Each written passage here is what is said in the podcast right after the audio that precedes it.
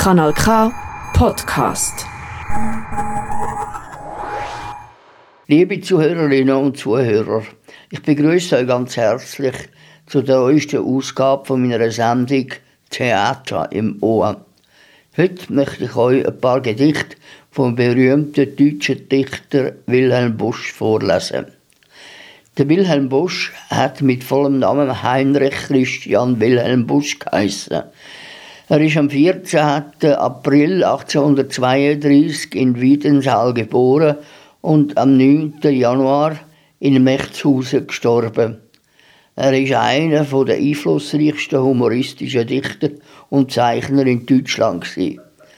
Er hat aber nicht nur ausgezeichnet zeichnen, sondern ebenso erfolgreich malen. Seine ersten Bildergeschichten sind ab 1859 als Eiblatt gedruckt worden. In Buchform sind sie erstmal unter dem Titel Bilderpossen erschienen.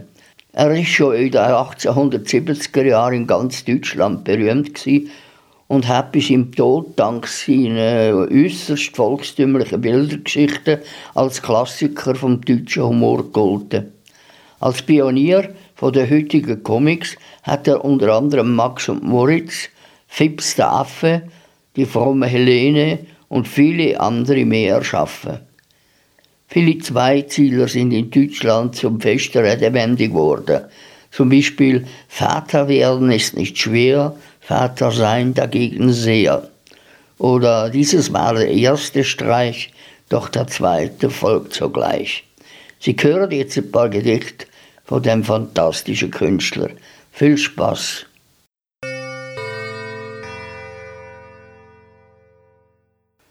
Schein und Sein. Mein Kind, es sind all hier die Dinge gleichwohl, ob große, ob geringe, im Wesentlichen so verpackt, dass man sie nicht wie Nüsse knackt. Wie wolltest du dich unterwinden, kurzweg die Menschen zu ergründen, Du kennst sie nur von außenwärts.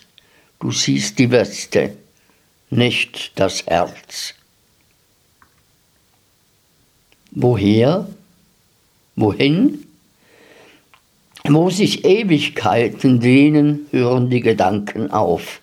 Nur der Herzen frommes Sehnen ahnt, was ohne Zeitenlauf. Wo wir waren, wo wir bleiben, sagt kein kluges Menschenwort. Doch die Grübelgeister schreiben, bist du weg, so bleibe fort. Lass dich nicht aufs Neugelüsten, was geschah, es wird geschehen. Ewig an des Lebens Küsten wirst du scheiternd untergehen. Leider. So ist's in alter Zeit gewesen so ist's, fürchte ich, auch noch heut. Wer nicht besonders auserlesen, dem macht die Tugend Schwierigkeit. Aufsteigend musst du dich bemühen, doch ohne Mühe sinkest du.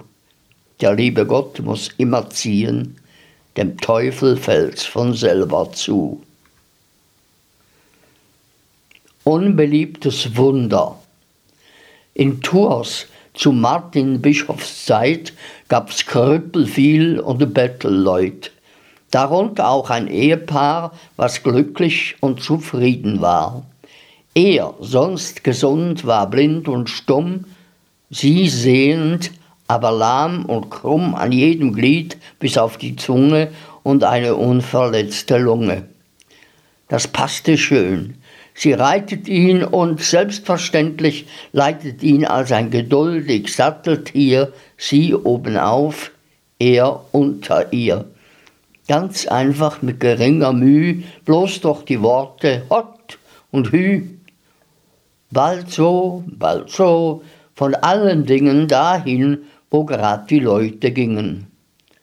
Fast jeder, der es noch nicht gesehen, bleibt unwillkürlich stille stehen und ruft, lieber Gott, was ist denn das?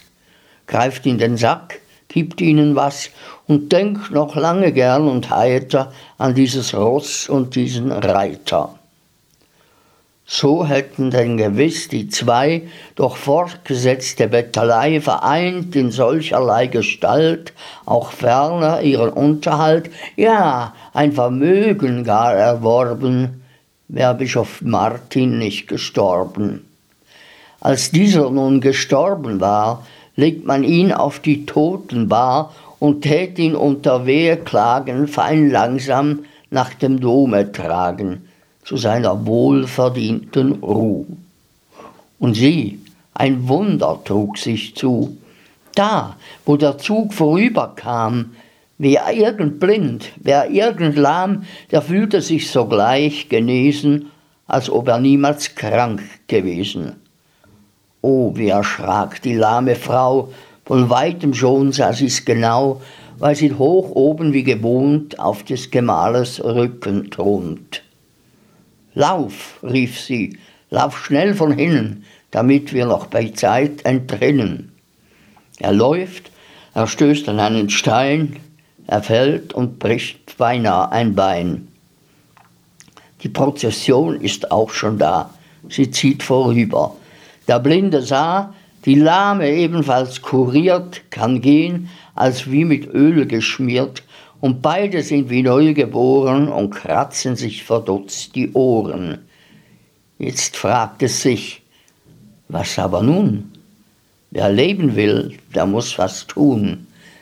Denn wer kein Geld sein eigen nennt und hat zum Betteln kein Talent und hält zum Stehlen sich zu fein und mag auch nicht im Kloster sein, der ist für wahr nicht zu beneiden. Das überlegten sich die beiden. Sie, sehr begabt, wird eine fesche, gesuchte Blätterin der Wäsche. Er, mehr beschränkt, nahm eine Axt und spaltet Klötze, dass es knackst. Von morgens früh bis in die Nacht. Das hat St. Martin gut gemacht. Abschied. Die Bäume hören auf zu blühen. Mein Schatz will in die Fremde ziehen. Mein Schatz, der sprach ein bitteres Wort. Du bleibst nun hier, aber ich muss fort. Leb wohl, mein Schatz, ich bleib dir treu. Wo du auch bist, wo ich auch sei, bei Regen und bei Sonnenschein, solang ich lebe, gedenk ich dein. Solang ich lebe, lieb ich dich. Und wenn ich sterbe, bet für mich, und wenn du kommst zu meinem Grab, so denk, dass ich dich geliebet hab. Der Remonist. In einem Winkel, genannt die Bürze, wo allerlei Kram, der nichts mehr nutze, zusammenkam, bei alten Hüten, alten Vasen, bei Töpfen ohne Henkel und Nasen befand sich ein Reiterstiefel auch, jetzt nur noch ein faltiger Lederschlauch. Großmächtig hat er das Wort geführt und ganz gewaltlich renommiert. Ha, damals, ich und mein Kamerad, immer fein gewichst von hinten und vorn, blitzblank der Sporn, durch die Straßen geklärt, alle Herzen verwirrt. Es war ein Staat, hurra, der Krieg, Maustod oder Sieg. Unser Herr Leutnant, schneidig, Schwert in der Hand, doch ich hätte nicht gespornt sein Pferd, verloren wär die Schlacht von Wörth. In dem Moment, zu aller Schrecke, trat plötzlich hervor aus seiner Ecke ein strammer Reiserbesen. Hinaus, rief er, du alter Rominist, was schert es uns, was du gewesen? Wir sehen, was du bist. Ein Schubs, ein Schwung, der Stiefel liegt draußen auf dem Dung. Doppelte Freude. Ein Herr warf einem Bettelmann fünf Groschen in den Felber. Das tat dem andern wohl, und dann tat es auch wohl ihm selber. Der eine, weil er gar so gut, kann sich von Herzen loben, der andere trinkt sich frischen Mut und fühlt sich auch gehoben. Greulich. Er hatte, was sich nicht gehört, drei Bräute an der Zahl und nahm, nachdem er sie betört, eine vierte zum Gemahl. Allein, es war ein kurzes Glück. Kaum waren sie getrennt, so hat der Hund auch diesen Strick schon wieder abgekaut. Modern. Hinweg mit diesen alten Herren, sie sind zu nichts mehr nütz. So rufen sie und nehmen gern das Erbe im Besitz. Wie andere Erben, die in Not vergeblich warten sie. Der alte reiche Hoffetod, der stirbt bekanntlich nie der fremde Hund. Was fällt da im Bosketgeräusch dem fremden Hunde ein? Geht man vorbei, so bellt er gleich und scheint wie toll zu sein. Der Gärtner holt die Flinte her, es knallt im Augenblick. Der arme Hund, getroffen schwer, wankt ins Gebüsch zurück. Vier kleine Hündchen liegen hier, nackt, blind und unbewusst. Sie saugen emsig alle vier an einer toten Brust. So war's. Der Teetopf war so wunderschön.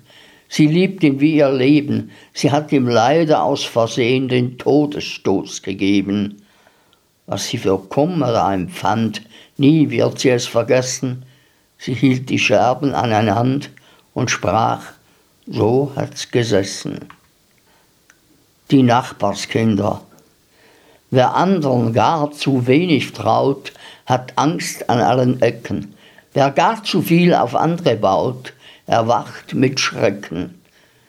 Es trennt sie nur ein leichter Zaun, die beiden Sorgengründer. Zu wenig und zu viel Vertrauen sind Nachbarskinder. Von selbst. Spare deine guten Lehren, für den eigenen Genuss. Kaum, auch wirst du wen bekehren, zeigst du, wie man's machen muss. Lass ihn im Galoppe tollen, reite ruhig deinen Trab. Ein zu ungetümtes Wollen wirft von selbst den Reiter ab. Beneidenswert. Sahst du noch nie die ungemeine und hohe Kunstgelenkigkeit sowohl der Flügel wie der Beine im Tierreich mit stillem Neid? Sieh nur, wie aus dem Felsenklüfte auf seine Schwingen wunderbar bis zu den Wolken durch die Lüfte in stolzen Kreisen schwebt der Aar. Sieh nur das Tierchen, das Geringe, das zu benennen sich nicht ziemt. Es ist durch seine Meistersprünge, wenn nicht beliebt, so doch berühmt. Leicht zu erlegen, diese beiden. Das schlagt dir lieber aus dem Sinn. Wer es versucht, der wird bescheiden. Sei es Jäger oder Jägerin. Auch er. Rührend schöne Herzgeschichten, die ihm von der Seele schweben, weiß der Dichter zu berichten. Wovon aber soll er leben? was er fein zusammenharkte, sauber eingebundene Werklein, führt er eben auch zu Markte, wie der Bauer seine Ferklein. Die alte Sorge. Er kriegte Geld. Die Sorge wich, die ihn bisher beklommen. Er hat die Jungfer fröhlich sich zu seinem Schatz genommen. Sie tranken Wein, sie aßen Wein, sie sangen zum Klaviere. Doch wie sie sich so recht erfreuen, da klopft es an der Türe. Die alte Sorge war's, oh weh, die magerste der Sorgen. Sie setzt sich ins Kanapee und wünschte guten Morgen. Eitelkeit. Ein Töpfchen stand im Dunkeln an still verborgener Stelle. Ha, rief es, wie wollt ich funkeln, käm ich nur mal ans Helle. Ihm geht es wie vielen Narren. Säß einer auch hinten im Winkel, so hat er doch seinen Sparren und seinen aparten Dünkel. Vielleicht. Sage nie, dann soll's geschehen. Öffne dir ein Hinterpförtchen, doch vielleicht das nette Wörtchen oder sag, ich will mal sehen. Denk an das Geschickes Walten, wie die Schiffer auf den Plänen ihrer Fahrten stets erwähnen, Wind und Wetter vorbehalten. Gedankenvoll. Ich weiß, ein stilles Fensterlein liegt heimlich und versteckt, das hat mit Laub der grüne Wein und Ranken überdeckt. Im Leibe spielt der Sommerwind, die Rebe schwankt und nickt, Dahinter sitzt ein hübsches Kind, gedankenvoll und stickt. Im jugendklaren Angesicht blüht wundersüß der Mund, als wie ein Rosenknüsplein Licht früh in die Morgenstund. Im Netzgeflecht das blonde Haar umfasst ein braunes Band, das liebe Augenpaar blickt sinnend auf die Hand. Uns Köpfchen scheint so still zu sein, ist doch ein Taubenschlag, Gedanken fliegen aus und ein den lieben langen Tag. Sie fliegen über Wald und Flur ins weite Land hinaus. Ach, käme ein einzig Täubchen nur und flöge in mein Haus. Niemals. Wonach du sehnlichst ausgeschaut, es wurde dir beschieden. Du triumphierst und jubelst laut, Jetzt habe ich endlich Frieden. Ach, Freundchen, rede nicht so wild, bezähme deine Zunge. Ein jeder Wunsch, wenn er erfüllt, kriegt augenblicklich Junge. Beruhigt. Zwei mal zwei gleich vier ist Wahrheit. Schade, dass sie leicht und leer ist, denn ich wollte lieber Klarheit über das, was voll und schwer ist. Emsig sucht sich aufzufinden, was im tiefsten Grunde wurzelt, lief umher nach allen Winden und bin oft dabei gepurzelt. Endlich baue ich eine Hütte, still nun zwischen ihren Wänden sitz ich in des Welten Mitte, unbekümmert um die Enden. Fehlgeschossen. Fritz war ein kecker Junge und sehr geläufig mit der Zunge. Einstmals ist er beim Ehrenlesen draußen im Felde gewesen, wo die Weizengarben je zu zehn wie Häuslein in der Reihe stehen. Ein Wetter zog herauf, das heißt Lauf, und flink wie ein Mäuslein schlüpft er ins nächste Almenhäuslein. Krach! Potztausend nochmal. Dicht daneben zündet der Wetterstrahl. Jetzt rief der Junge, der ist nicht bange, und streckt die Zunge aus, die lange, fehlgeschossen, Herr Blitz, hier saß der Fritz. Er ist mal so. Zwar mit seinem losen Mund neigt er zur Krakele, dabei ist er doch im Grund eine treue Seele die er seine Freunde nennt, dulden seine Witze. Denn ein jeder, der ihn kennt, kennt auch seine Mütze. Verzeihlich. Er ist ein Dichter, also eitel, und bitte nimmt es ihm nicht krumm, zieht er aus seinem Lügenbeutel so allerlei Brimborium. Juwelen, Gold und stolze Namen, ein hohes Schloss im Mondenschein und schöne, höchst verliebte Damen, dies alles nennt der Dichter sein. Indessen ist ein enges Stübchen sein ungeheilster Aufenthalt. Er hat kein Geld, er hat kein Liebchen und seine Füße werden kalt. Befriedigt. Er hört als eines von den Lichtern, die höher stets und höher steigen, bereits zu unseren besten Dichtern, das lässt sich leider nicht verschweigen. Was weiß man von dem Sittenrichtern? Er lebt von seiner Frau geschieden, hat Schulden, ist nicht immer nüchtern. Aha, jetzt sind wir schon zufrieden. Gestört. Ich gedachte still zu sitzen, doch sogleich begann das Treiben. Du musst gehen, laufen, schwitzen um so forsch wie wir zu bleiben. Und sie wollen mir nach ihrer Mode keine Ruhe gönnen. Gleich wie Boten und Hausierer sollte ich hin und wieder rennen.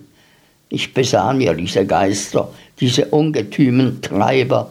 Oft sind solche weisen Meister grad die ärgsten Klagetreiber. Armer Haushalt. Weh, wer ohne rechte Mittel sich der Poesie vermählt.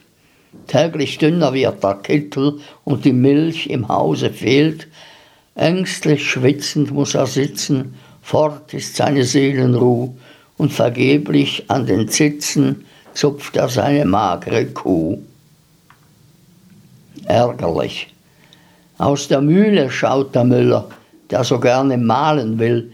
Stiller wird der Wind und stiller, und die Mühle steht still. So geht's immer, wie ich finde, rief der Müller voller Zorn. Hat man Korn, so fehlt's am Winde, hat man Wind, so fehlt das Korn.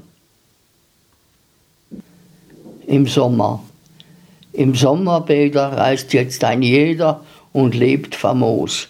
Der arme Doktor zu Hause hockt er patientenlos. Vom Winterszenen, von schrecklichen Schönen träumt sein Gemüt, wenn dank der Götter bei Hundewetter sein Weizen blüht. Künftig. O komm herbei, du goldne Zeit, wenn alle, die jetzt bommeln in schöner Unparteilichkeit, sich bei der Arbeit tummeln. Der Lärm, womit der Musikant uns stört, wird dann geringer. Wer Dünger fuhr, wer Garben band, dem krümmen sich die Finger. Vergeblich. Schon recht. Du willst als Philosoph die Wahrheit dir gewinnen. Du machst mit Worten ihr den Hof, um so sie einzuspinnen. Nur sage nicht, dass zwischen dir und ihr schon alles richtig. Sie ist und bleibt, das wissen wir, jungfräulich, keusch und züchtig. Ja, liebe Zuhörerinnen und Zuhörer, das wäre es wieder mal gewesen meiner neuesten Sendung Theater im Ohr. Ich hoffe, ihr habt eine gute Zeit und bis zum nächsten Mal. Schaltet wieder ein, was heisst Theater im Ohr. Macht's gut und bleiben Sie gesund. Kanal K. Richtig gutes Radio. Das ist ein Kanal K Podcast Jederzeit zum Nachhören auf kanalk.ch oder auf deinem Podcast App.